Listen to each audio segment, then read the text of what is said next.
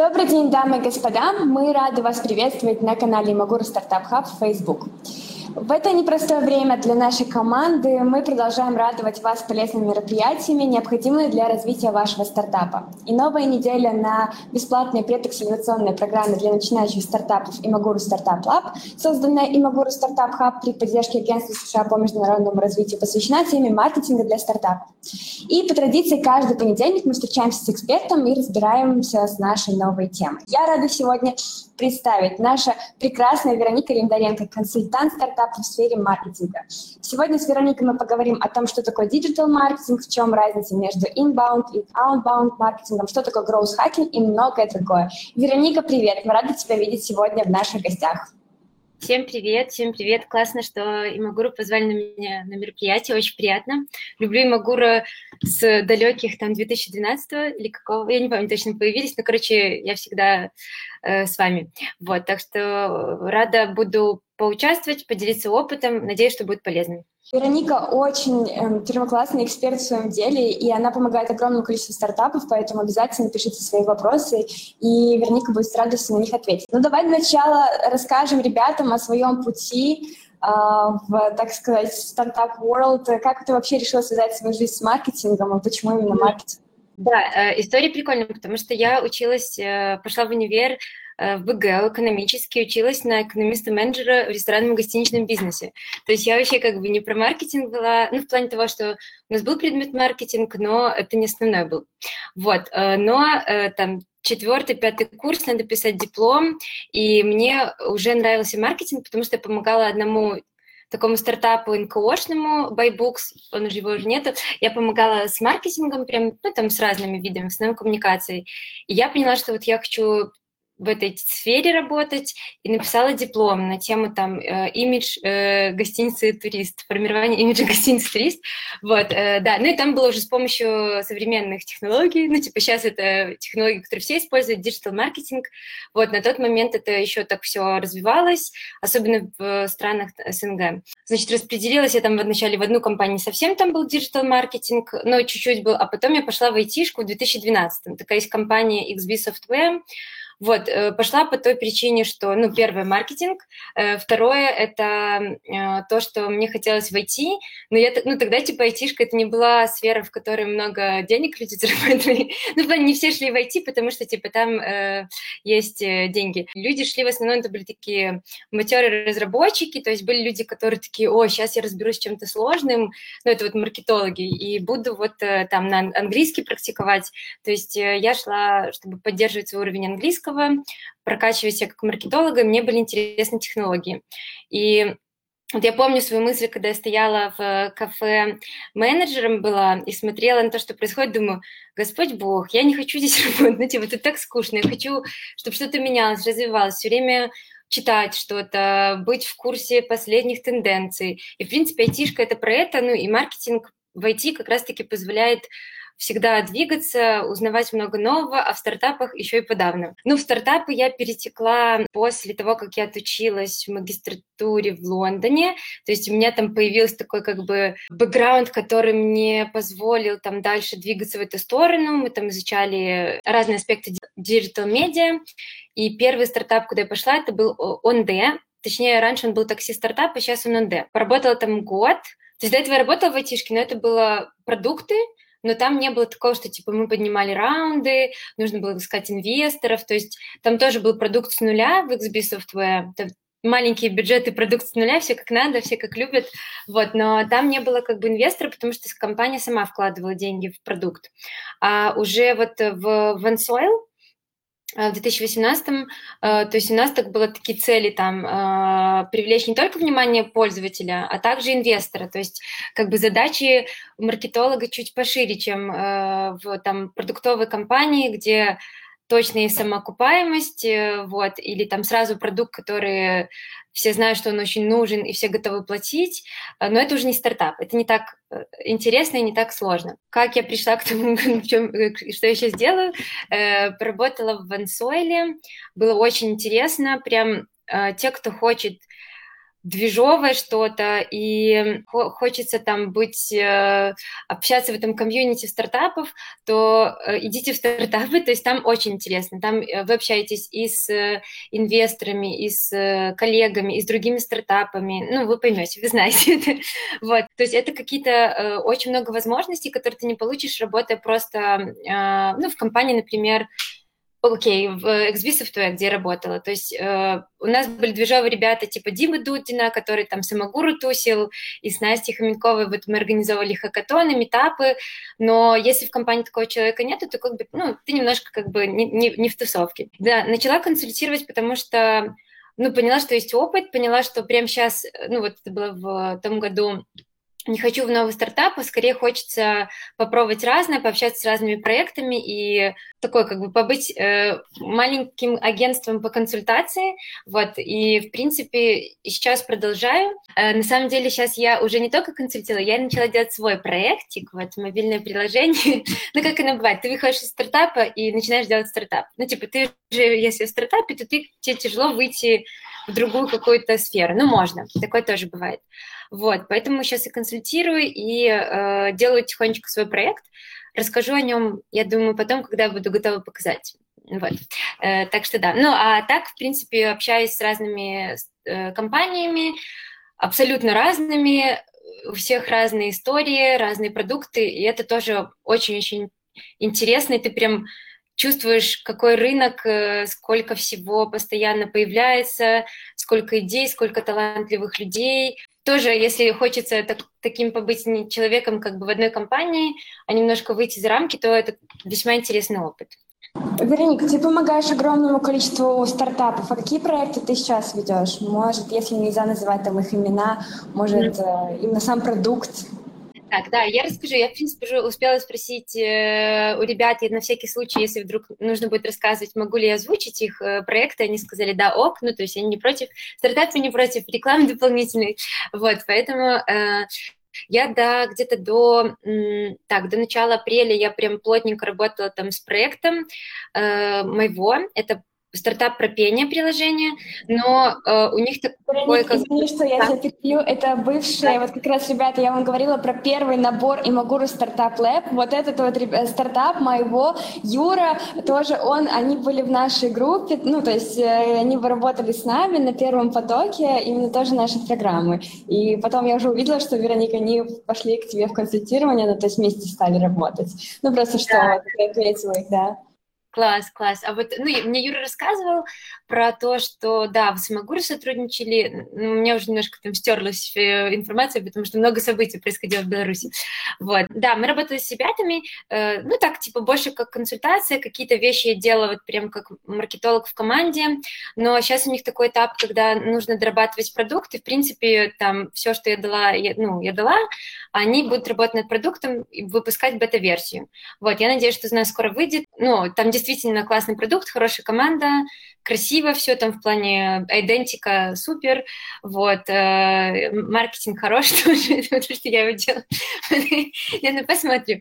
Э, и, короче, да, то есть э, вот работала с моего, ну и параллельно э, это была такая part-time работа, то есть я э, консультировала стартапы. Из последних, с кем я вот пообщалась на той неделе на позапрошлой, есть, э, ну, начали украинские стартапы появляться, потому что ты переезжаешь в Украину, как-то с тобой начинают украинские стартапы сотрудничать.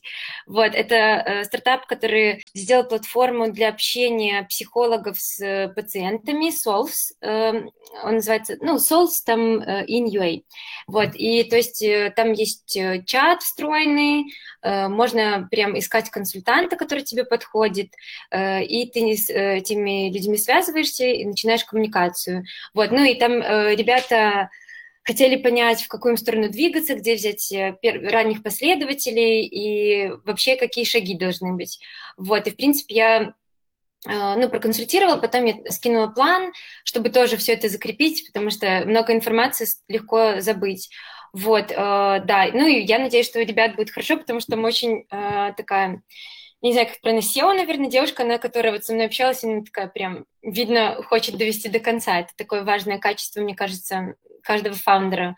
Так вот, прям верить в свой продукт и несмотря ни на что, двигаться вперед. Интересно, что многие там пишут мне, наверное, что я написала у себя Э, консультант в Фейсбуке там э, просит найти маркетолога. Ну, а, э, вначале говорят, это может ты? Я такая, нет, это не я, я делаю свой проект, вот, ну, и пока как бы, ну, если там что-то очень сильно зацепит, то я присоединюсь. Вот, э, проект про футбол, то есть там юным футболистам им создаются профайлы, их э, анализируются их э, какие-то тренировки, и на основе этого их рейтинг составляется, Юнистат называется проект, и потом этих, э, ну, парней девушек, там в числе, там, в том в числе женские команды, их э, отправляют их профили в клубы футбольные или в какие-то ассоциации. Ну, то есть э, то есть, по сути, там есть э, компьютер vision, машин learning, ну, короче, вот технологии, там хороший технологический стек. Вот, и да, они вот попросили там помочь найти маркетолога и там минимально проконсультировать. Вот, но вообще много разных проектов э, появляется по Hunt, вот как появилась Татьяна про бизнес, я там где-то выступила, начали тоже люди э, просить помочь, и вот тоже интересный проект по так, сейчас скажу, вейтлифтингу для профессиональных атлетов. Там, короче, сделана программа, и потом тоже будет загружаться видео, анализироваться их, э, как они делают упражнения и фикситься. Но я думаю, что в будущем это уже будет как в Зене, там, где ну, на ходу исправляется движение, говорится там, сделайте так, сделайте это. Вот. В общем, проекты абсолютно разные. Ну, типа, у многих там э, какие-то есть вопросы именно по продукту, ну, потому что не все сразу прочитали книгу там «Lean Startup», или, например, сходили там в Imaguru на мероприятие и узнали, как делать стартап. Ну, а кто-то вот э, вначале возникает идея, э, кажется, что всем этот продукт нужен, research иногда люди начинают делать, а потом такие, ага, а куда вот дальше этот продукт, как его продвинуть? Ну, и тогда нужно возвращаться, Э, к началу и, ну, типа, искать э, аудиторию. Это я там э, уже, может, вперед пошла. Но, в общем и целом, да, продукты разные, интересные. Даже был один продукт, последний расскажу, украинская компания. Я сейчас в Одессе, а здесь много моряков и судн. И, в общем, здесь люди перевозкой груза занимаются. И есть э, документ, который как бы соглашает все стороны эти, чтобы груз там перешел правильно от э, тех, кто отправляет груз, тех, кто забирает. Э, название вот я забыла, там такое длинное, сложное название. Он всегда только передается из рук в руки, этот документ. И как-то его надо перепроверять, переписывать, в общем, руками. И ребята тоже решили с помощью машин-ленинга как-то упростить этот документооборот. В общем, абсолютно неожиданные проекты, и они нужны. Ну, типа, тебе кажется, что ты там живешь в своем мире, и вот там Headspace, там Calm и что-то еще, а, а у людей как бы свои проблемы, и стартапы их решают. Каждый раз как бы перед консультацией я читаю много информации, чтобы понять, о чем. То есть я погружаюсь в новые темы, потом мы уже работаем с ребятами. Вот, поэтому мой кругозор явно расширяется. Это меня радует. Ну очень круто, столько интересных и самое главное, интересные проекты, интересный для тебя и новый experience, и самое главное, новые люди, потому что для нашего стартап-комьюнити это очень важно, когда у тебя огромный network, тебя там рекомендуют, и это очень круто. Давай поговорим немножко о маркетинге. Знаешь, я бы хотела начать с такого вопроса. Вот знаешь, когда говорят о маркетинге в каких-то корпорациях, да, мы сразу понимаем, там целый отдел, каждый человек что-то занимается, а в стартапе, ну, там пару человек. Вот скажи, как вот происходит маркетинг в стартапе? Сколько там на самом деле человек обычно есть? И нужно ли такое большое количество людей в штате? Uh, ну вот uh, на самом деле э, этот вопрос тоже там часто задают ребята, которые создают компанию, у которых нет отдела маркетинга, они такие типа, а вот кто нам сейчас нужен? Ну и по сути э, тут два таких пункта, которые стоит отметить. Э, первый это то, что в стартапе иногда бывает так, что ты еще не нащупаешь э, свой продукт market fit, как бы, и ты еще не до конца сделаешь продукт. То есть может быть такое, что, может быть, не понравится маркетолог, если там какой-нибудь продукт не пойдет, то есть ты провалидируешь идею, и она не, не подойдет, или тебе нужно сделать пивот, и тогда там в другую сторону тебе нужно двигаться. То есть тут параллельно с маркетингом развивается продукт. иногда как бы проще э, кофаундерам провалидировать идею, например, без маркетолога, да, а как-то с помощью консультаций и внешних экспертов а потом, ну это разные варианты событий могут быть, а потом может стоит привлекать маркетолога, когда ты понимаешь, все, у нас типа какие-то каналы сработали, у нас есть бюджет на маркетинг, там инвестиции мы получили, то есть можно тратить там на закупку трафика и другие каналы. Когда, в принципе, экспертизы как бы, ну, нету внутри, то есть бывают же кофаундеры там с, с маркетинговым каким-то образованием, вот, или там опытом работы, то тогда еще можно закрывать. Но наступает момент, вот когда надо тестировать каналы и э, смотреть, какой подход для привлечения аудитории, вот тогда как бы на этом этапе на, точно надо брать. Но э, если, что касается количества людей, вообще вначале можно с одним маркетологом обойтись, ну, потому что э, надо очень такого живенького человека брать, э, который, который, который там будет э, такой мультитаск, ну, то есть делать разные задачи, нужно понимать, что этот человек э, не будет вначале, ну, типа, это не будет супер эксперт, там, например, в закупке трафика, только если это не UA, который решил пойти в стартап работать маркетологом.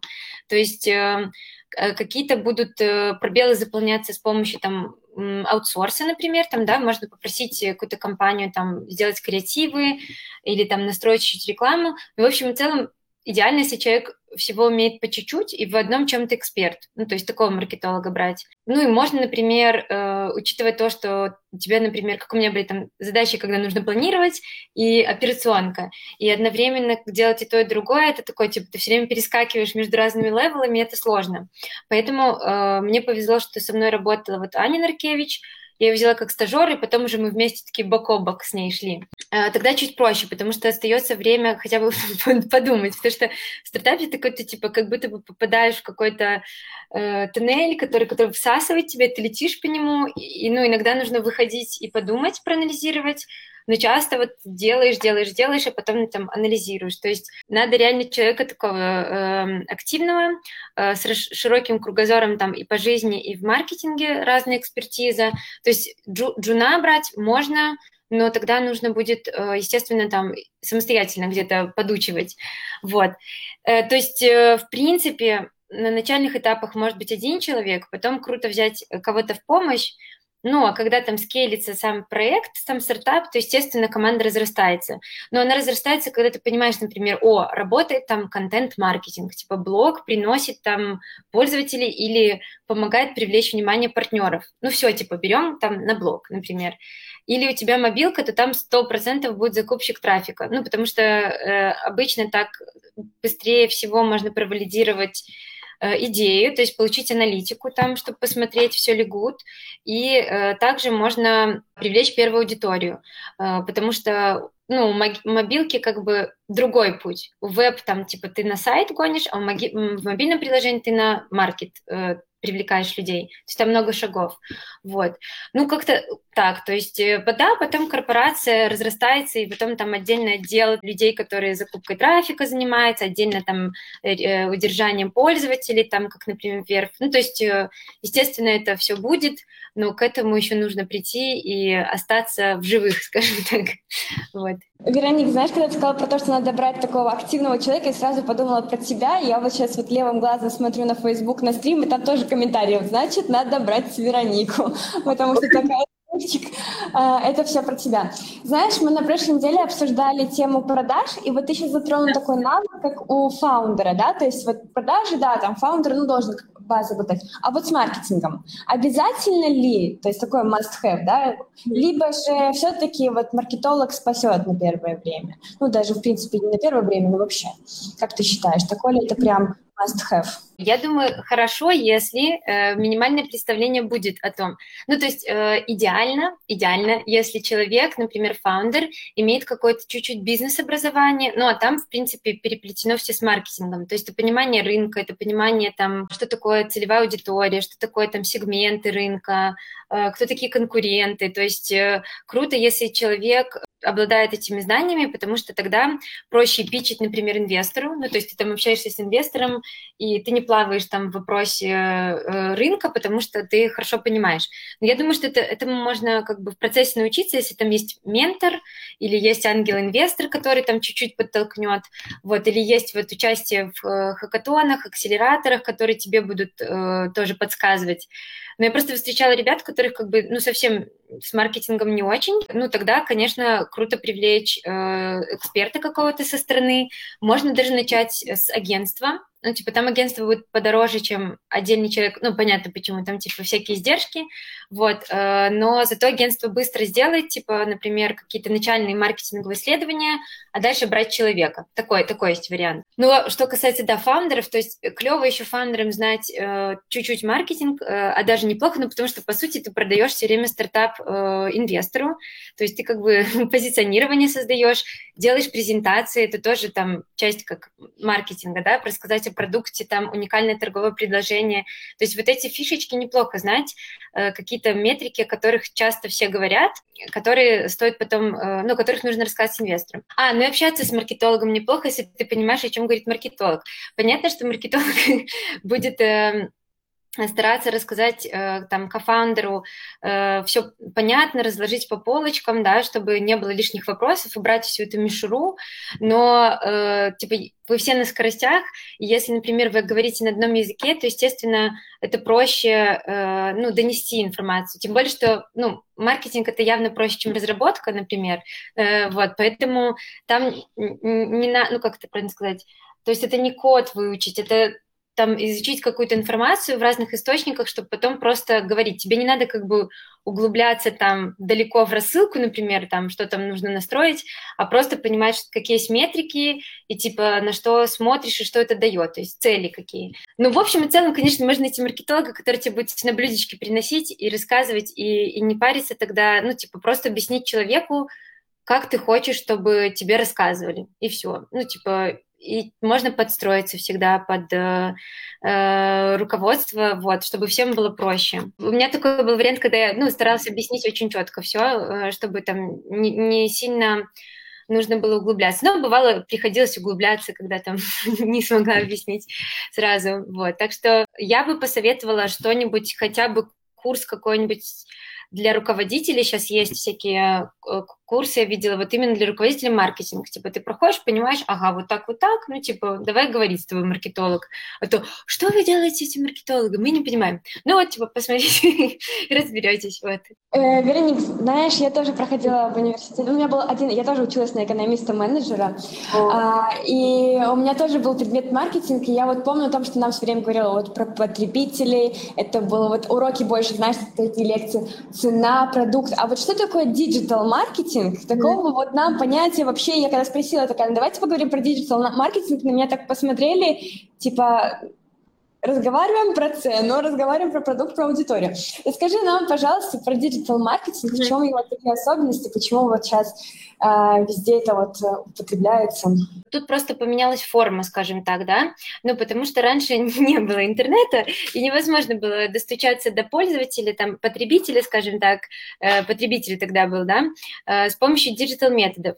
Ну, и какие-то просто вещи, например, как э, реклама по телевизору, она перешла в рекламу, там, в виде баннеров, там, контекстная реклама, э, в общем, везде реклама в интернете. То же самое были, например, новостные новости по телевизору, там, в газетах, а сейчас они в СМИ, там, в, э, ну, не в СМИ, где какие-то сайты, где ты можешь почитать. То есть, э, в принципе, примерно те же остались, но он ускорился явно маркетинг по сравнению с тем, что было раньше. Также, ну, поменялись продукты, то есть раньше не было приложений, там мы не привлекали пользователей, мы привлекали покупателей, там, да, потребителей, то есть э, изменились какие-то э, категории понятий. То есть мы стали, вот, допустим, если брать таргетинговую рекламу, ты можешь бить прям в цель. Ну, то есть раньше такого не было. Ты там платишь э, за эфир, э, там, рекламу во время крутого, в Санта-Барбар, например, да, и, ну, там у тебя может быть громадный хват, но ты можешь показывать вообще не тому, кому надо, ну, то есть рекламу. Э, сейчас, естественно, благодаря тому, что Facebook хорошо собирает данные, э, нас он может очень четенько показать рекламу, э, то нас, ну и как и Google, вот, то они могут э, прям бить в цель, ну и, естественно, для людей, которые там тратят деньги, и стартапы, у которых небольшие бюджеты, это очень выгодно. Ну, то есть ты можешь хорошо все настроить, и это попадет в яблочко. Ну, тут меньше коммуникации реальной с людьми, скажем так.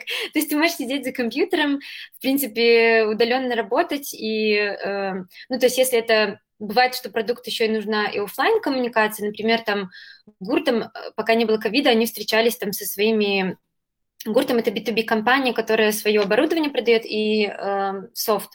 Они общались со своими покупателями, конференции устраивали. То есть э, есть офлайн какие-то вещи, когда вы видите с людьми, общаетесь, там на выставке ходите, мы в Венсуэл ездили. То есть, ну, в общем и целом, это все равно в большей степени все в интернете, э, вот, или это в мобилочке. Э, и, то есть здесь получается, да, так работа как бы превратилась в такую сидячую. По каналам привлечения они, да, видоизменились, и появились абсолютно новые. Например, это SEO, да, когда ты в поисковике продвигаешь э, ну, продукт по ключевому слову, там, продукт, услугу, появилось, э, так, что еще абсолютно новое, ну, сторы, да, АСО, когда ты продвигаешь по ключевикам, вот, то есть э, какие-то новые каналы, где там, типа, появились слова, которые влияют на то, там, как ты их поставишь, так, типа, и люди найдут, то есть это что-то новое. Э, я думаю, что стало все проще, с одной стороны. С другой стороны, увеличилась конкуренция. По сути, если ты выходишь в онлайн, и у тебя продукт на английском языке, то ты сразу Э, сражаешься с продуктами всеми в твоей тематике на английском языке. Да, если ты такой изворотливый, изворотливая и знаешь, как вот это взломать все и сделать классно и быстрее достучаться, то круто. Но если ты выходишь там с контекстной рекламой, то там высокие ставки, как бы бюджеты, ну, высокие достаточно, как и в мобильных приложениях. Наверное, я думаю, еще поменялось вообще customer journey, да, ну, то есть если брать такое, то есть раньше человек там, как, как это происходило, там, во-первых, путь такой был длинный, там, типа реклама в газете, потом там пошла в магазин. А, то есть сейчас э, это они совершенно другие пути, и на этих путях можно вылавливать людей и захватывать, возвращать там ретаргетингом. Пользователю э, сложнее отвертеться от э, продукта, и это, с одной стороны, пугает, с другой стороны, помогает кому-то, когда там ты забываешь, и тебе оп, там подборочка ламода, ты забыла рубашку купить, короче, покупаешь, вот. Это все там глобализация, это проникновение в частную жизнь появляется, то есть маркетинг такой. Ну, меня это не пугает, потому что я понимаю, что за нами наблюдает, типа, мы открыты, и типа, те, кто хочет, тот получит свое предложение, вот.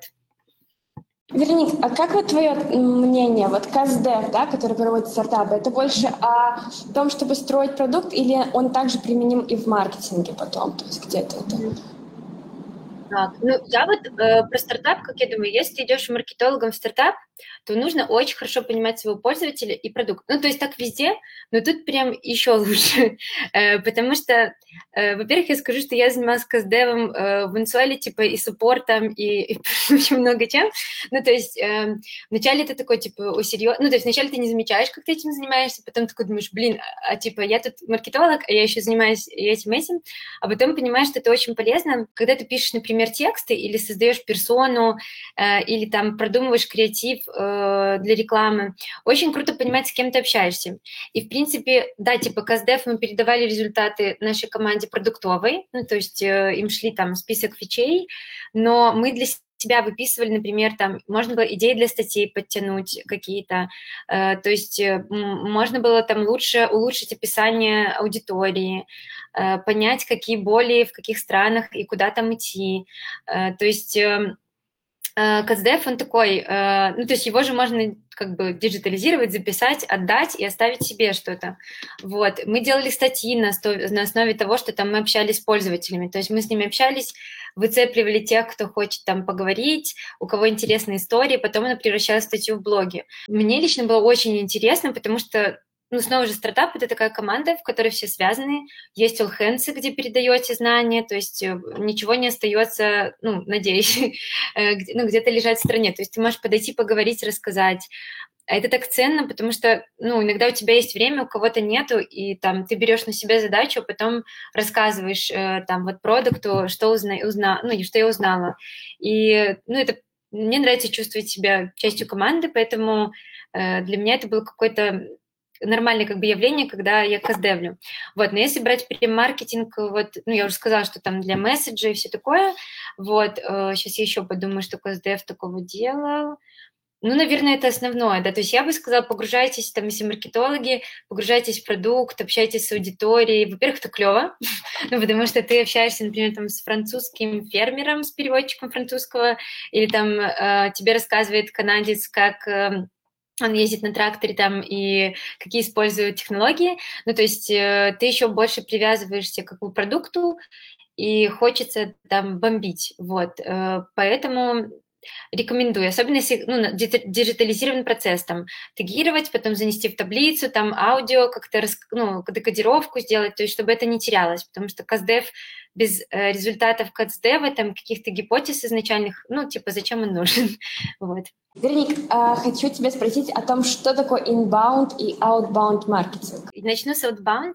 Вот, вообще я всегда, когда э, занималась маркетингом, э, я что-то делала, типа я читала об этом там на HubSpot, Search Engine, потому что у меня много было очень SEO в начале, и я даже не понимала, что я делаю outbound или inbound маркетинг. Но потом, типа, я поняла категоризацию, и outbound — это что-то, э, это маркетинг, например, это реклама, это, в общем, с помощью какой-то прямой рекламы ты привлекаешь э, человека исходящий, да, то есть ты как бы не заманиваешь к себе и потом оставляешь в продукте, или человек находит тебя через статью, а когда э, компания сама выходит э, из, и как бы и привлекает людей.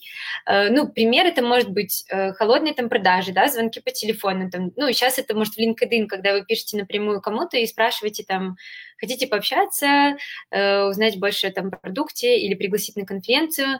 Э, это может быть реклама, например, там баннеры на сайтах контекстные, там реклама на билборде, рассылка может быть рекламная какая-то. Ну, в общем, это все, когда вы как бы не затягиваете в себе и оставляете человека, потом ведете по воронке продаж и превращаете в покупателя, а это когда вы выходите как бы и раскидываете такие всякие якорьки, чтобы люди цеплялись и приходили к вам в продукт. Я вот вычитала про недавно про э, outbound маркетинг, что это типа такой прерывающий маркетинг, э, его э, унижают этот способ привлечения аудитории, э, потому что отвлекают людей там во время просмотра фильмов, или тебе там вылазит эта реклама, когда ты смотришь сайт. В общем, отвлекает этот маркетинг. То есть э, есть люди, видимо, которые не очень любят э, outbound маркетинг, сами маркетологи. Вот. А inbound — это когда, например, вы делаете какой-то классный продукт самостоятельно. Например, это может быть там инфографика классная, блог вы пишете, или, например, это может быть э, соцсети вы ведете, там интересно, много всего происходит, люди подписываются и хотят э, узнать больше о продукте, о полезной информации, которую вы предоставляете.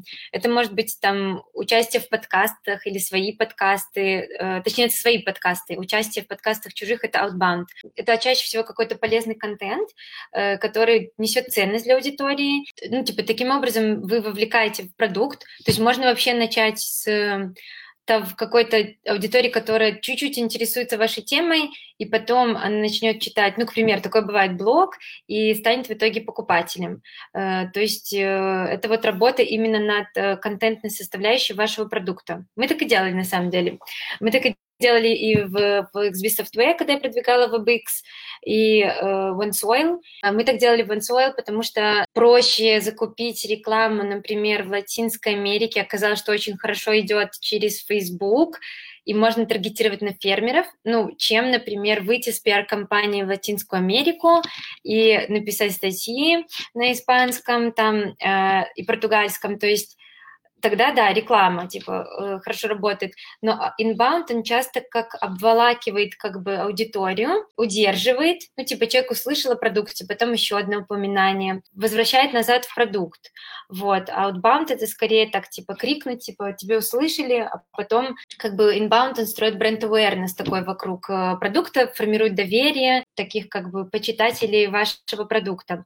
Поэтому я бы сказала, классно делать и то, и другое, э, ну, потому что просто бренд э, с закупкой трафика, это, ну, лично мне это не интересно. Ну, то есть мне нравятся э, продукты и вообще маркетинг, э, когда создается комьюнити, когда люди ну, видно, что с душой там делается, пишется какие-то, ну, то есть, допустим, там есть такое приложение для медитации. Они на подкаст разместили на Spotify, у них есть Daily Wellness такой, типа, серия аудио, и вот они как бы делятся классными инсайтами, я там с ними медитирую, потом я скачала себе их, вот, но это немножко они выше, но все равно, типа, они сделали классный контент, Shine, вот, Shine, как бы, который вовлек меня, да, или, например, Э, на Netflix Headspace выпустил свой там обучающий материал про медитацию, то есть они сделали клевый материал, они образуют как бы эту аудиторию, и она приходит к ним. Ну и, допустим, если продукт очень сложный технологический, то, скорее всего, либо без help-статей, либо без блога сложно будет объяснить вообще, зачем это, кому это и как этим пользоваться. Поэтому круто, если будет э, контент, ну, потому что так вас будет дергать, типа, эй, здравствуйте, в чатик, ну-ка напишите мне ответ.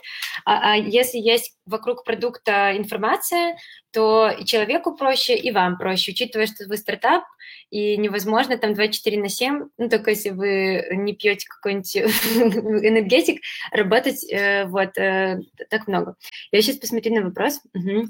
Можете по среднему бюджету стартап на э, тестирование канала время этого это такой вопрос, он больше для User Acquisition Manager, потому что я сама задавала такие вопросы User Acquisition Manager, э, и могу сказать, что у нас бюджет э, был небольшой, то есть э, и продукт был не только мобилка. Так, э, мы тестировали тогда креативы э, в большей степени. Ну, короче, вообще мне однажды сказал один ua точнее парень, который там прям в мобильном маркетинге хорошо разбирается, от 5 тысяч в месяц типа тестировать креативы в рекламе. А, тут тестирование каналов продаж. Каналы продаж могут быть разные. Могут быть бесплатные каналы продаж, ну, тратится только ваше время, и тогда это может быть долго. Например, если SEO, то это долго, но потом будет э, результат, который постоянно будет приносить вам новую аудиторию. Но это от трех месяцев. Если брать э, закупку трафика, например, э, в Фейсбуке на мобилку, так э, как мы делали, типа, и просто мы искали аудиторию в разных странах, э, скорее мы искали в эту аудиторию, не тестировали креативы, то можно там полторы-две тысячи. Ну, типа, у нас постоянно был поток пользователей. Если вы уже переходите на level тестирования креативов в рекламе самой, ну, то есть разные видео показываете и выбираете то, которое лучше всего работает, там, э, если я не ошибаюсь, мне говорили 5 тысяч бюджет. Но у меня больше опыт в маркетинге таком, типа SEO-шную сторону, органический трафик, inbound, вот, э, чем закупка трафика. Но я бы, наверное, заложила больше всего на рекламу. Рекламу попробуйте. Э, то есть там, в зависимости от того, сколько у вас есть бюджет, ну, типа там, можно из 500 долларов начинать, если вы сразу не хотите больших там объемов трафика. Вот. Я бы заложила бюджет в зависимости от продукта. То есть, если это мобилка, то на ОСО закладывайте, привлеките специалиста, пусть напишут там ключи и описание. Ну, то есть вопрос такой, типа, в зависимости от продукта будут разные бюджеты, и в зависимости от того, как это правильно сказать, да, ну, то есть, потому что B2B там, да, там, типа, будет, может, вообще потратить на специалиста, который будет в LinkedIn писать всем э, про продукт. Ну, то есть, есть такой кейс, там, Easy Bloggers, э, они LinkedIn пользовались, они оплатили LinkedIn Sales, по Pro, и это им дало хороший охват. И плюс Product Hunt, например, да. А, а кто-то, например, там, у кого мобилка, они выходят на рынок типа Mental Health, то там скорее будет закупка трафика, и там очень конкурентная среда, и нужно тогда э, там тестировать креативы, менять их постоянно, и э, еще нащупывать аудиторию. То есть, э, ну, э, я надеюсь, что я хоть чуть-чуть ответила на вопрос, но я бы сказала, что в зависимости от э, того, какой продукт, э, будет разные бюджеты, вот, ну, типа, можно быть и, и небольшим бюджетом, типа, но тогда вы будете медленно-медленно двигаться, там, в социальных сетях привлекать, например, там, в Фейсбуке или в Инстаграме аудиторию, если вы не придумаете какую-нибудь виральность, э, вот, если у вас не будет hack, то это может идти очень медленно. Но бывает такое, что есть, типа, такие штуки, какой-то э, hack, там, или, например, можно там какой-нибудь сделать горилла маркетинг, в Силиконовой долине проехаться с фургоном и рассказать о своем продукте, так делали ребята. Они продукт для коммуникации внутри команды, и они вот поехали, на, ну, классно, да, то есть они заплатили за бензин, за фургон, за растяжку, и вот как бы у них аудитория, потому что они правильно нацелились и выстрелили в свою ЦА. Ну, просто проще всего закупить рекламу. Поэтому обычно все говорят, там, сколько нужно там денег. Ну, типа, вот э, э нужно рассчитать, посмотреть, сколько стоит там примерно э, ваш пользователь. Это можно в всяких открытых доступах, там, типа, посмотреть стоимость рекламы в Фейсбуке в вашей сфере, э, посмотреть, сколько вы хотите привлечь, посмотреть, допустим, предположить, какой у вас будет конверсия и сколько у вас там хотите, чтобы у вас было активных пользователей, и тогда вы можете предположить, сколько вам нужно денег. То есть я бы начинала с того, чего вы хотите, а потом э, бюджет. Потому что бюджет можно очень быстро потратить и никого не привлечь.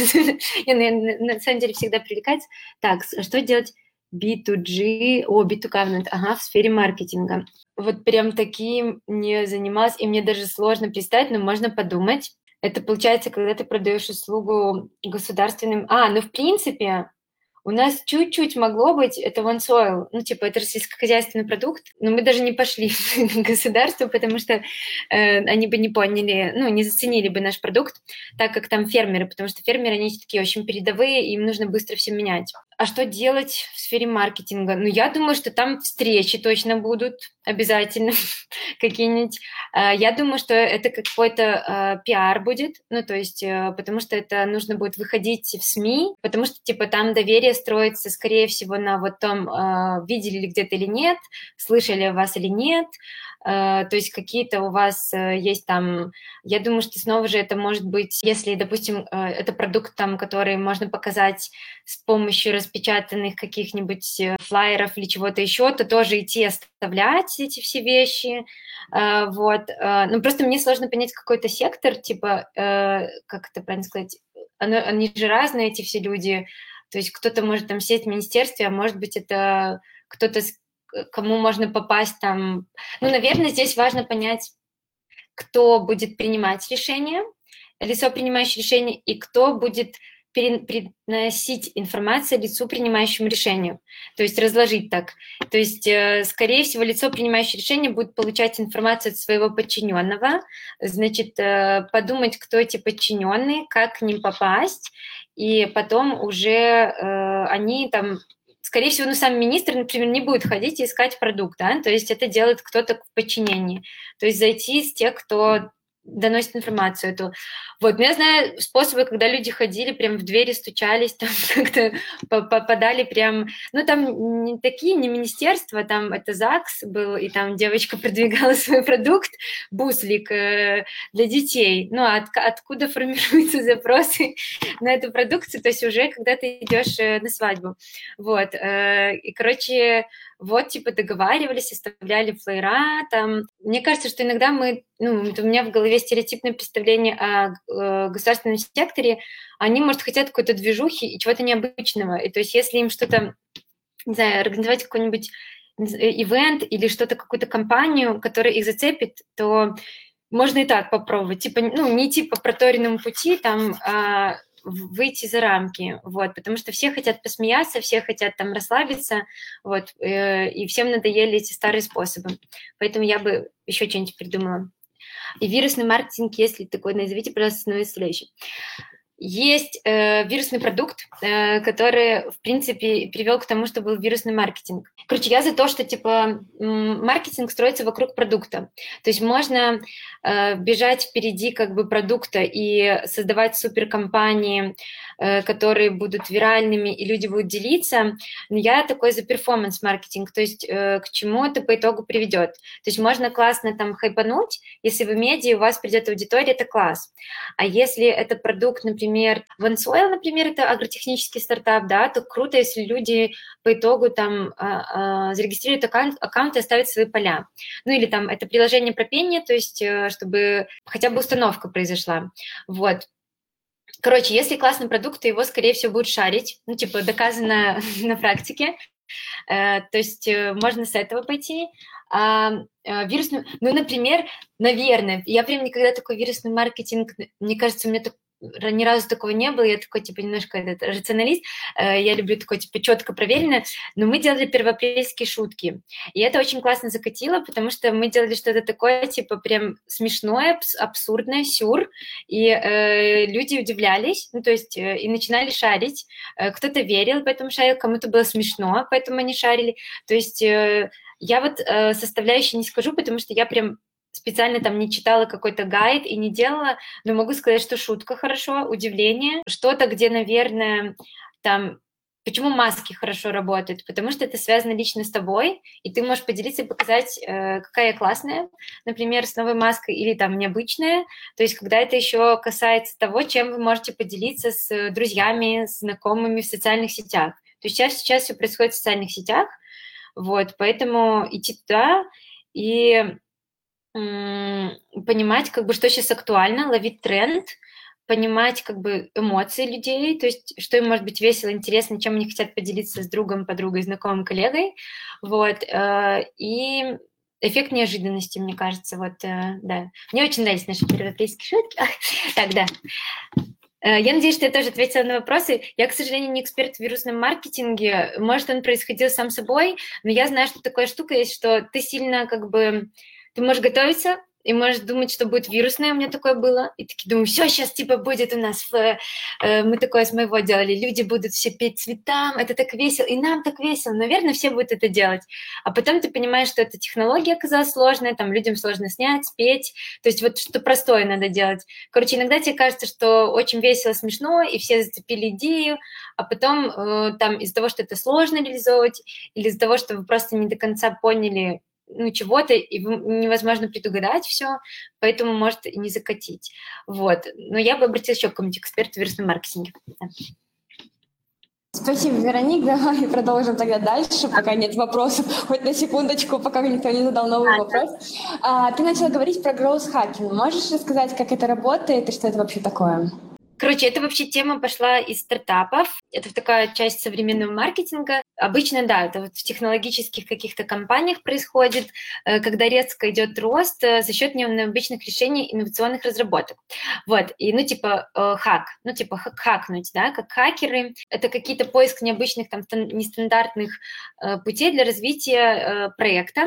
Вот, и они обычно позволяют быстро провалидировать идею и стимулирует спрос. Это, короче, как такую, когда ты делаешь бомбу такую в маркетинге, и она взрывается, и у тебя просто бум в плане там вот это появляется вирусность какая-то, люди начинают шарить, э, говорить про продукт. Еще здесь э, часто бывает такое на стыке технологий и маркетинга, когда ты встраиваешь, например, какую-то вещь, ну, к примеру, Uber, Uber была реферальная компания это, она очень хорошо сработала, но если бы там человек не знал о возможностях того, что так можно делать, ну, то есть технические какие-то штуки, то невозможно было сложить эту всю мозаику. То есть поэтому э, обычно это еще что-то, что ну, часто это бывает что-то встроенное внутри продукта, э, и тогда э, продукт просто начинает вот так вот вирально распространяться. Что еще такого важного в гроус-хакинге?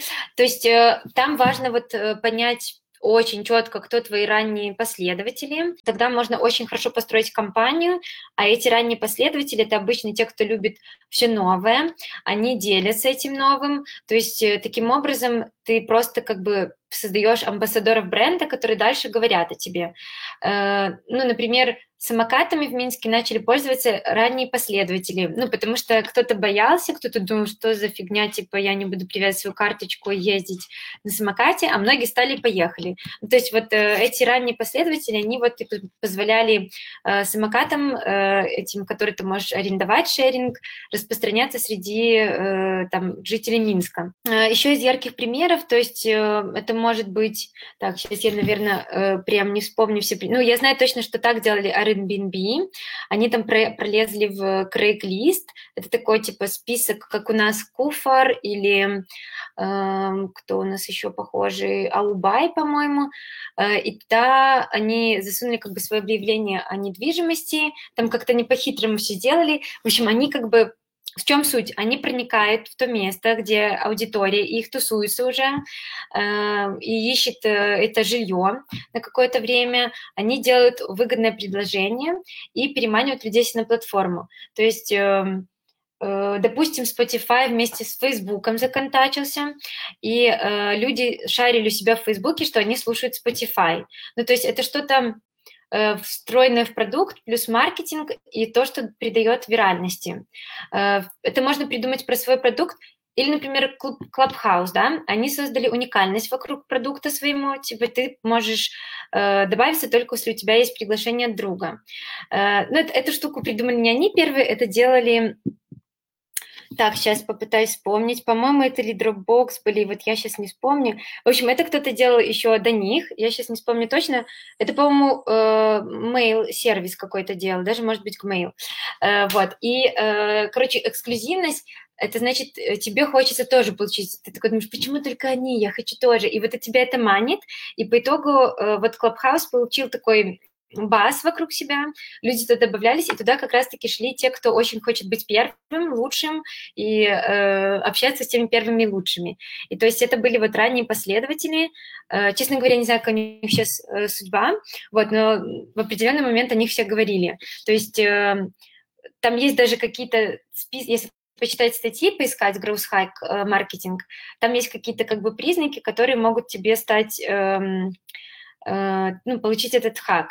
Но я бы ориентировалась на очень классно, если в команде движовый разработчик, например, как Дима Дудин, снова же повторюсь, вот, э, э, и человек, Дима разбирался неплохо в маркетинге, и он такие штуки рождал просто, ну, типа, мы еще потом вместе брейнстормили, но вот он видит продукт так, то есть у него нет зашоренного мышления, он видит, как это можно сделать с технической с точки зрения, мы там с ним обсудим, и потом рождается что-то такое там, что в итоге привлекает людей и заманивает, и эм, ну, нужно быть всегда в курсе всего происходящего, в плане там тенденций там, своей аудитории, что им интересно, э, вот, потому что, ну, типа, если это традиционный маркетинг, там вообще речи не идет о гроус-хакинге, то есть э, это про то, что ты четко понимаешь, кому, зачем, когда и что.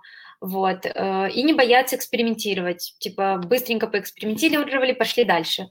Э, то есть в маркетинге, в стартапах не заставиться там месяц, допустим, тестишь канал какой-нибудь, а потом двигаешься дальше. А можно даже меньше. Потому что fail fast, в общем принцип использовать неплохо. Вероник, я хотела тебя спросить также дальше. Вот ты рассказывала о некоторых там примерах вот из а, каналов трафика, когда мы говорили вообще, в принципе, для разных, что делать маркетинг, например, в DG и так далее.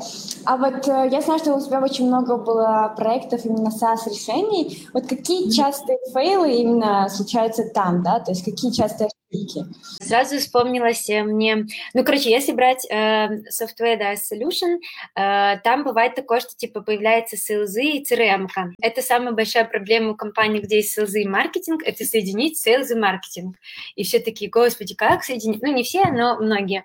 Э, и суть в том, что, типа, у каждого кусочек, как бы, пути есть пользователя, то есть маркетолог привлекает э, пользователя на сайт, э, ну, чаще всего сайт это, э, а селзы уже дальше ну, потом падает этот контакт в CRM-ку, э, СЛЗ уже их обрабатывает.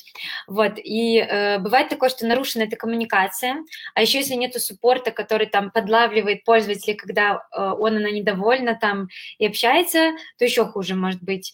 Вот э, в такси стартап и текущий ОНД там, э, ну, мы вот построили классный процесс, еще до меня построили, я там как бы дальше строила. Э, мы смогли вот это отслеживать э, Google Track ID, по-моему, использовали, э, когда мы могли как бы говорить в crm какой, откуда пришел пользователь, то есть оценивать канал пользователя, покупателя продукта.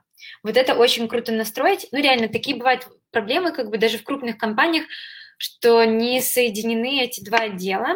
И э, тогда маркетологу мне там сложно было понять, например, вначале, а привела ли я покупателя, а им понять, типа, эм, как бы, что им понять? Ну, там должна быть работа плотная, потому что СЛЗ дают инсайты маркетологам, а, а мы переносим что-то им. Мы иногда делали на основе э, sales плюс маркетинг встреч, uh, придумывали идеи потом, чтобы вовлекать дальше аудиторию, удерживать, ну, потому что в B2B это важно, там как бы большие сделки, и нужно общаться с аудиторией.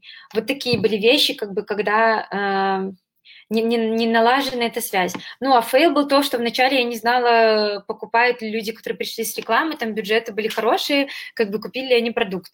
И это было очень неудобно для всех. Вот, э, потом настроили. Слушай, ну вот прям э, вот это, наверное, самое яркое, то, что вспомнила. А, а что-то еще, может быть, смешные какие-нибудь моменты? Какие-то ошибки, которые совершаются часто. Ну, либо советы а, просто. Э, ну, во-первых, могут, может быть такая ошибка, что вы такие думаете, что вы будете делать э, блог как э, образовательную платформу, которая будет помогать пользователям лучше погрузиться в продукт, вот, но при этом не оптимизировать, ну, типа не заниматься SEO. То есть такая была ошибка, и я просто за то, чтобы, ну, раз впишется блог, есть статьи, есть контент, почему не добавить в контент ключи, и в итоге, как бы, чтобы блог создавался, еще превращался в привлечение трафика, ну, способ. Вот, потому что, ну, не всегда это учитывается, и по итогу там находят Э, твои, твой продукт, ну, твой сайт по очень странным словам в поисковике. Ну, то есть такое может быть там, потому что Google сам решает, какое слово там подходит, э, ну, которое, которое встречается в вашей статье, и по нему нужно искать. По-любому это, если B2B-шка, э, то это сайт. Ну, то есть поэтому там снова же, типа, займите SEO, потому что Э, там же конкуренция появляется в поисковике. Если какие-то ошибки технические могут быть, э, просто вы можете в ранжировании, чтобы там попасть и быть выше, нужно технические моменты исправить. У вас может быть там три редиректа, из-за этого сайт грузится э, там очень долго, и по итогу тогда, ну, пользователь очень сейчас такой наглый, быстрый, и там решение принимается в течение трех секунд, и, ну, человек может просто покинуть сайт, если там будет аплоудер вертеться. То есть по сути, сайт это витрина, и э, как человек может впервые столкнуться с вашим продуктом. Ну вот, типа там, например, статью попадает, а потом смотрит на главную. То есть если там медленно, криво, косо, неаккуратно, то формируется представление такое же о продукте. Э, ну, потому что как оценить по-другому там, да, продукт? Короче, сайт э, должен точно неплохо выглядеть, но понятно, что малые бизнесы некоторые могут вообще в соцсетях находиться, особенно там, если это продажа какой-нибудь, ну, в общепите, вот, и можно и без сайта обойтись, но тогда должно быть тот канал продаж э, выглядеть понятно, то есть важно, чтобы был хороший user experience, человек не терялся на сайте, э, не нужно делать какие-то необычные сверхрешения, если это сайт, решающий там проблему, э, не быть в отрыве от пользователей своих. Э, то есть э, если если вы стартап, то это постоянное развитие продукта, эксперименты и улучшение его по итогу. И если не получаете фидбэк от пользователя, и это я веду к вот этому окошку, типа напишите нам, оставьте там свое сообщение, отзыв, то вы потеряете связь, и будете делать там дальше, там, ориентируясь на конкурентов продукт, не понимать даже своего пользователя. Поэтому обязательно нужно общаться, собирать отзывы, отвечать на вопросы, потом на основе них делать FAQ, типа help статьи, это тоже важно, э, чтобы потом суппорт не умирал. Да, где-то собирать все данные. Ну, если это B2B сектор, то там популярны еще по-прежнему рассылки, хотя они популярны, оказывается, не только там, ну, как бы у людей, которые там бизнесмены, общаться, удерживать свою аудиторию, потому что ну, ты можешь отрываться и потом э, делать как бы то, ну, потому что там с продуктом всегда идет коммуникация, и делать то, что не нужно никому. А маркетинг это еще такое связующее звено между э, продуктом, ну, как у нас было, и пользователем. То есть мы поставляли им информацию на анализ, а ребята уже там выбирали, что там, э, что там в бэклог занести. Наверное, не стоит забывать о в соцсетях, если вы их заводите, то поддерживайте, потому что люди приходят из разных каналов. Э, вот. Ну, нужно выбирать не все, а те, которые вам, вам помогают привлечь людей.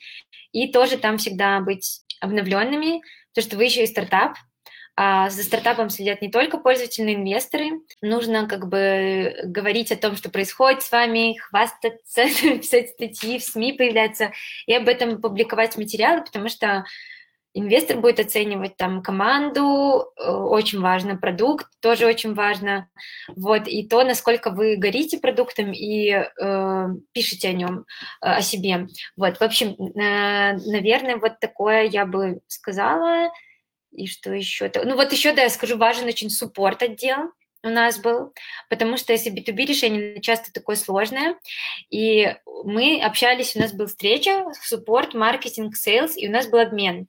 То есть если, э, потому что support получает обычно больше всех, вот, и они знают, э, где больше всего болит, но маркетологу это хорошо знать. Значит, можно поменять, написать статью или поменять позиционирование. Поэтому это такая, как бы, нужно всегда обмениться знаниями, э, и не держать что-то у себя, там, не уходить в другой кабинет на... Ну, короче, а, сейчас я работаю онлайн. Ну, в общем, общайтесь, общайтесь, это очень помогает э, не застывать и, не, и решать проблемы какие-то, которые накопились. Вот. У многих создается ощущение, что маркетинг это один сплошной эксперимент. Это правда. Э, как доказать э, лиду, наверное, инвестору выделить хороший бюджет на маркетинг и не прогореть на плановых фактических показателей именно в маркетинге? Ведь можно план посчитать неправильно, экспериментировать, а по итогу ничего не выстрелит и бюджеты прикроют. Здесь, наверное, главный вопрос, как правильно считать плановые показатели. В стартапе я поняла, что лучше не планировать на год, это точно, 2-3 месяца максимум, э, потому что продукт меняется, ну, типа, так же быстро, как и вообще мир вокруг. Тебе кажется, что ты там выстроишь так, а потом, оказывается, там в другое направление идет проект. Поэтому, мне кажется, тут план на год не подходит.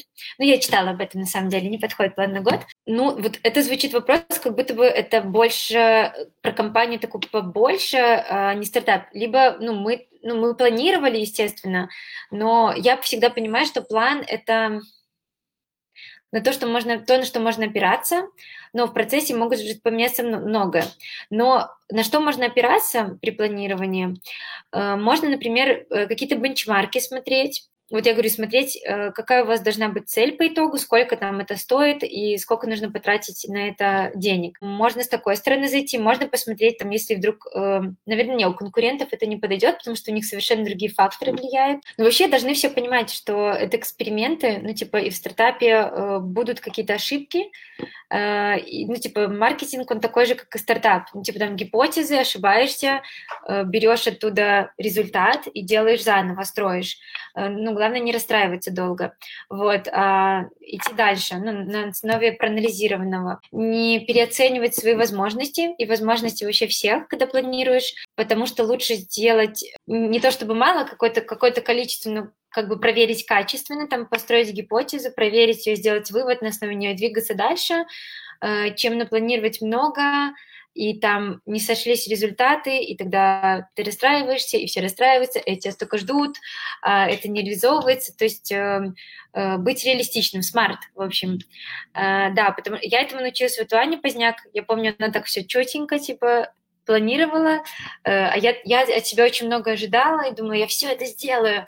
Вот, но постепенно мой пыл угас, и вот я уже более реалистично планировала. Да, я сказала, то есть это учитывать экономику какую-то, Э, при подсчете плановых показателей смотреть на примеры. Э, наверное, когда появляется продукт, там же уже ты можно, можно учитывать LTV и там какой вы хотите ROI получить. То есть там подключаются показатели, которые э, позволяют лучше распланировать. То есть, естественно, когда ничего нет, то сложно планировать. Но когда уже чуть-чуть появляется стоимости там, не знаю, кликов, конверсий э, и э, сколько там живет пользователь, тогда уже появляется экономика, то есть э, приложение там или продукта ну, до того момента экспериментировать и объяснить им, что э, так будет, э, пока ну, вы не начнете опираться на реальные показатели. Потому что до этого это будет ПИП, прогнозирование и планирование. Ну, то есть э, э, экстраполяция там данных, но как бы мы живем в мире, там, маркетинг — это что-то, что обслуживает как бы рынок, продукт,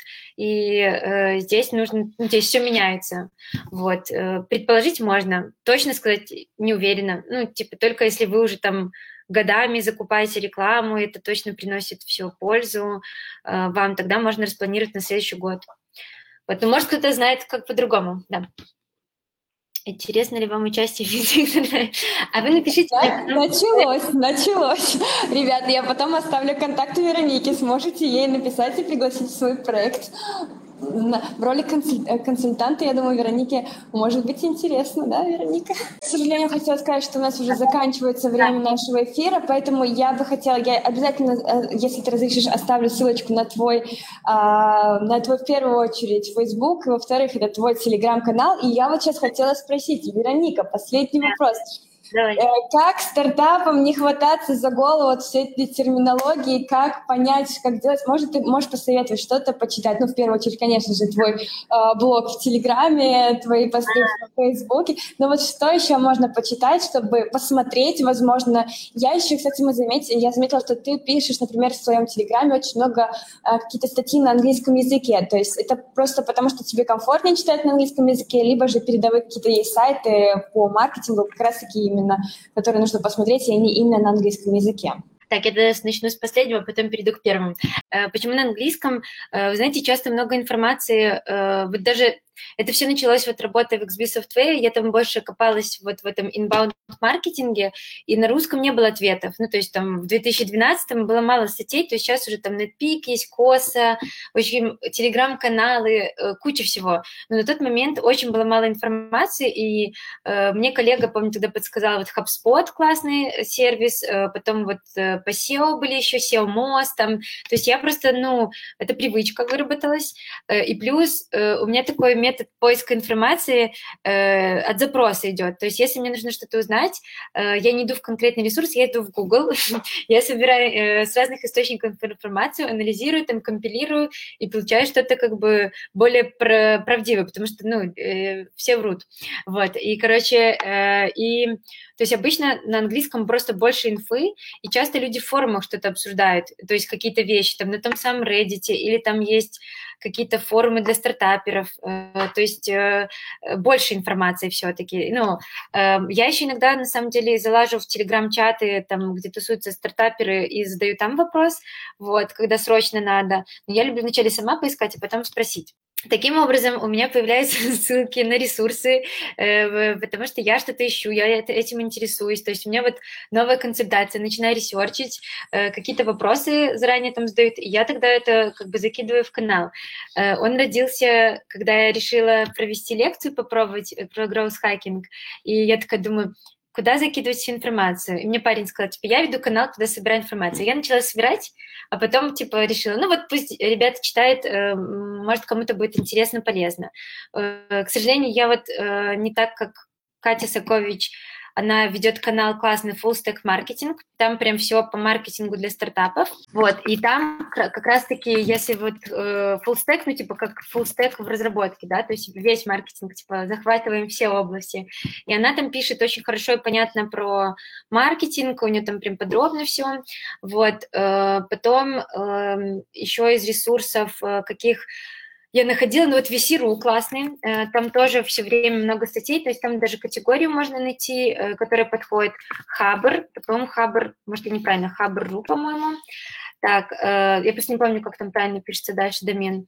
Есть куча всяких каналов для стартапов, это если вот в терминологии разобраться, я скинула вот эти классные, там прям примеры презентации для питчинга, стартап Jazz, кстати, белорусы делают DAO, стартап, по-моему, Rocky DAO делают. DAO, вот. Да да, про венчу они тоже пишут всякие примеры, кейсы, и там прям все разбирается. То есть э, очень, очень много ресурсов, и вот я даже общалась с ребятами, с одними, о, я еще с одними ребятами работаю, Кут, у них проект, это будущее э, приложение для знакомств, там очень интересный замут, вот, и они вот, э, ну, типа на основе всяких пресс, которые выложены вот в каналах, э, сами сделали презентацию, в принципе, очень, ну, годная, то есть без консультанта, там, вот люди читают. Еще я нашла прикольный ресурс Lean Startup, началось все с поиска Lean Canvы, лучше разобраться, и ушла в Lean Startup. Это Lean Startup.ru. Вот, почитать можно стартапам тоже будет полезно. Участвовать э, в хакатонах обязательно, э, акселераторах обязательно. Не, ну я не шучу, я сама поучаствовала в хакатоне, и там э, получилось получилось э, привлечь внимание менторов, и то есть у нас появились люди, которые с нами общаются и готовы делиться экспертизой. А во время хакатона это просто типа поток информации, вот, и ты там быстро разбираешься. Общаться с коллегами, старта... ну, я имею в виду комьюнити быть. Есть чатики всякие, э, я тоже скину потом э, Ире, там тусуются стартаперы, и они прям какие-то встречи, звонки устраивают, общаются, куча там терминологии. Я видела, даже на Udemy эм, курс, есть про стартапы. То есть можно что-то посмотреть, ну, там, бесплатно э, изучить. Так, вот есть книга. это э, «Бизнес с нуля или стартап». Вот, это Эрик Рис, и тут прям все расписано, то есть человек уже прошел все этапы и э, пишет, как э, делать стартап. Так что это, это типа рекомендуется прочитать э, всем, кто начинает свой проект потому что стартапы немножко отличаются от э, обычного бизнеса, там есть инновационность, есть неизведанность, вот этот вопрос про то, что, типа, как убедить, там всегда все непонятно, типа, а что, как, куда, ну, то есть можно распланировать, но вы развиваете, продукт развивается вместе с маркетингом, и может быть, типа, поворот, вот, поэтому тут в этой книге очень хорошо все написано, что это не это, короче, путешествие на автомобиле. Иногда надо объезжать там все. Вот, поэтому рекомендую очень почитать. Вероника, спасибо тебе огромное. Я обязательно передам все ресурсы. Я тебя хочу от души просто поблагодарить за то, что ты присоединилась к нам. У нас на самом деле за все шесть недель мы с тобой час двадцать уже говорим, это самый долгий эфир, который у нас был, и самый, мне кажется, интересный, сейчас на меня другие спикеры, если посмотрят, такие скажут, ну, Ира, я на самом деле просто действительно с тобой интересно общаться, ты просто, э, во-первых, твоя энергия, просто я тебя чувствовала через экран, прям, ты такая вот, все, ты, ты горишь этой темой, это очень клево. Я безумно рада, что ты сегодня присоединилась к нам, и вот прям все так быстро получилось, э, буквально недавно списали, согласовали все, и ок. Э, ребят, я хочу поблагодарить вас за то, что реально интересные вопросы, и я буду очень рада а, поделиться всеми ссылочками, которые оставила Вероника, ссылочкой на Веронику, потому что она клевая, вы обязательно ей напишите. Я благодарю вас за внимание, но, к сожалению, уже пришло время прощаться. А нашим участникам я пожелаю хорошей недели и до встречи на следующей неделе. Веронике я пожелаю просто продуктивных стартапов, клевых идей тебе. Я уверена, что ты все реализуешь, потому что ты умничка. А дорогим нашим зрителям в Фейсбуке, к сожалению, вы знаете о том, что наш хаб в Минске вынужден закрыться, но у нас еще есть пару дней, до 30 числа вы можете прийти к нам и попрощаться с нами, купить наш мерч на память Магуру, либо забрать часть мебели из нашего хаба. А, но, к сожалению, это последний эфир Imaguru Startup Lab, который я веду из нашего офиса. Уже на следующей неделе мы будем вынуждены съехать. Вот. Но, несмотря на эти грустные новости, мы будем рады продолжать э, радовать вас крутыми мероприятиями. В этот четверг состоится наша конференция Venture Day Минск. Это традиционная конференция для стартапов на английском языке. Пожалуйста, присоединяйтесь к нам, мы будем очень рады. Приходите к нам в гости и проводите с нами клевое время. Ну, а на сегодня все. Всем пока-пока. Спасибо большое, это было очень клево. Да, всем, всего хорошего. Всем пока-пока.